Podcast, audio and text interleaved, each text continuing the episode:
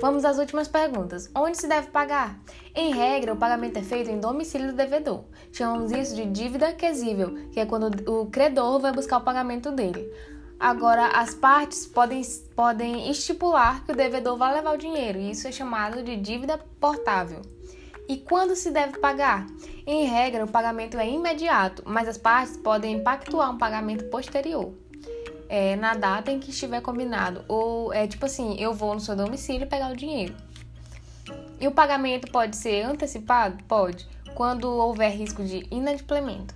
Temos duas hipóteses. Sem necessidade de prazo para reforço, só lembrar dessas das piores hipóteses, né? Tipo falência, insolvência, penhora, hipoteca para outro credor, enfim. Se eu tô vendo que você tá falindo, eu vou esperar um mês? Não, eu vou exigir que você me pague logo. A outra hipótese é com necessidade de prazo para reforço, que é em caso de exceção ou insuficiência das garantias, ainda que seja garantia pessoal. Eu posso dizer que você tem até tal prazo para me pagar porque sua garantia foi insuficiente.